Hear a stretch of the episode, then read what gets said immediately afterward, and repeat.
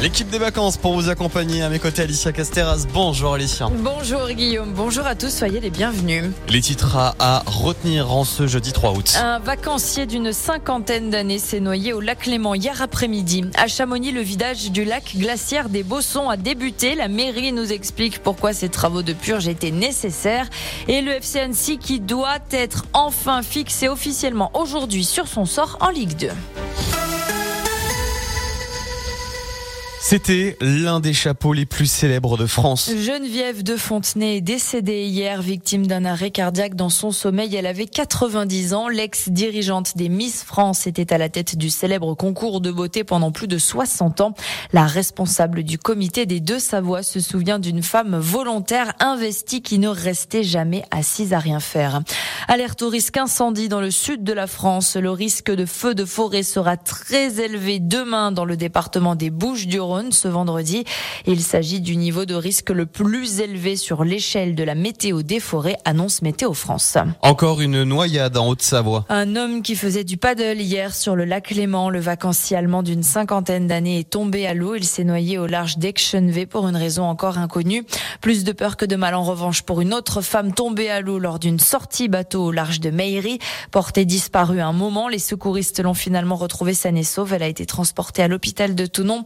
Le vent de sud-ouest particulièrement fort a soufflé hier après-midi, rendant le lac particulièrement agité. On part à Chamonix avec ce chantier, pas comme les autres, au pied du glacier des Bossons. Les opérations de purge du lac glaciaire ont repris depuis juillet. Ce lac qui se remplit à vue d'œil et s'il venait à se vider brutalement, cela représenterait un danger pour les habitants de la vallée. Alors un chenal est creusé pour permettre à l'eau de s'écouler progressivement. Mathieu Tisney, en charge de la gestion des risques naturels à la mairie de Chamonix, nous explique pourquoi de tels travaux étaient nécessaires. On a un lac qui s'est formé euh, depuis quelques années et avec le recul du glacier, ce lac il augmente de volume, il se verse aujourd'hui naturellement dans le torrent de la Crozette, mais on sait que son exutoire euh, futur sera euh, le torrent des Bossons. Aujourd'hui, il est uniquement retenu par la langue terminale glaciaire et cette langue glaciaire, elle fond, elle diminue d'à peu près 5 mètres d'épaisseur par an et donc on sait que quand cette langue aura disparu, le volume du lac va se vider dans le torrent des Bossons. Et pour accompagner ce phénomène naturel et qu'il se fasse euh, de façon la plus sécuritaire possible pour les enjeux situés en aval, on réalise le creusement d'un chenal en surface du glacier pour permettre au lac de se vidanger euh, de façon euh, la plus progressive possible dans le torrent des Bossons.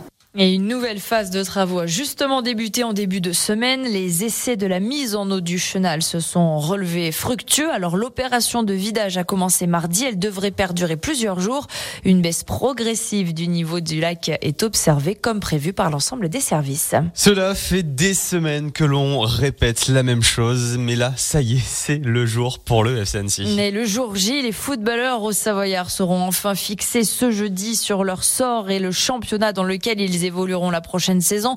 À partir de 9h ce matin, le comité exécutif de la Fédération française de foot se réunit pour statuer sur le cas de Sochaux, qui a reçu un avis défavorable à son maintien en Ligue 2.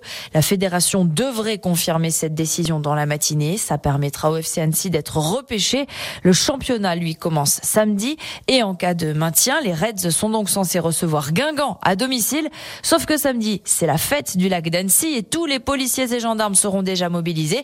Alors deux options sont envisagées pour ce match. Le match qui se jouerait donc à Dijon samedi ou serait reporté au Parc des Sports d'Annecy lundi prochain. Et tout roule en revanche pour l'équipe de France féminine de foot. Hier, les Bleus ont obtenu leur ticket pour les huitièmes de finale de la Coupe du Monde en battant le Panama 6-3 dans un match accroché.